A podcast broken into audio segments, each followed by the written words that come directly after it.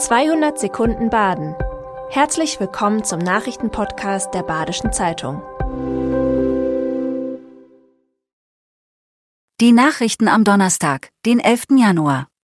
Viele Pisten auf dem Feldberg sind präpariert.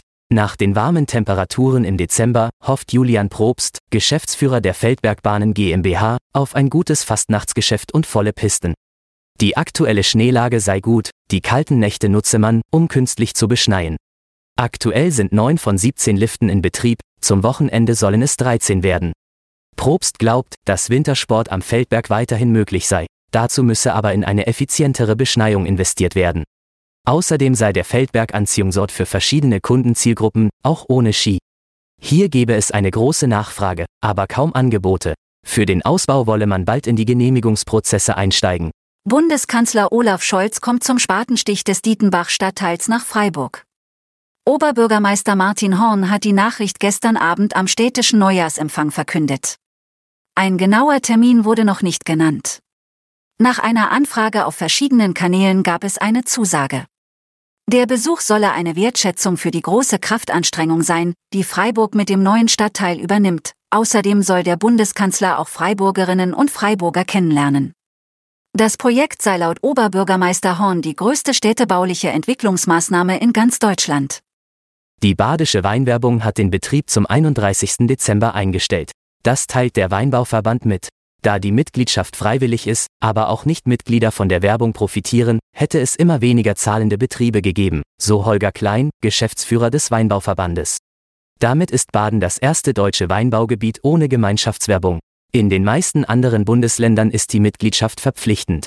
Als Überbrückung für die nächsten zwei Jahre wurde eine neue Stelle für Herkunftskommunikation geschaffen. Die Önologin, Kellermeisterin und frühere badische und deutsche Weinkönigin Katrin Lang soll die Ansprechpartnerin um Fragen rund um den badischen Wein sein. In Wieslitz sind hinter einem Haus Steinbrocken aus einer Felswand gebrochen. Matthias Scherer hatte das Haus vor sechs Jahren gekauft. Nun hat er die Gemeinde Kleines Wiesental nach Fördermitteln zur Absicherung gefragt. Nach einer Begutachtung des Landratsamtes im Dunkeln habe er kurz vor Weihnachten einen Brief erhalten.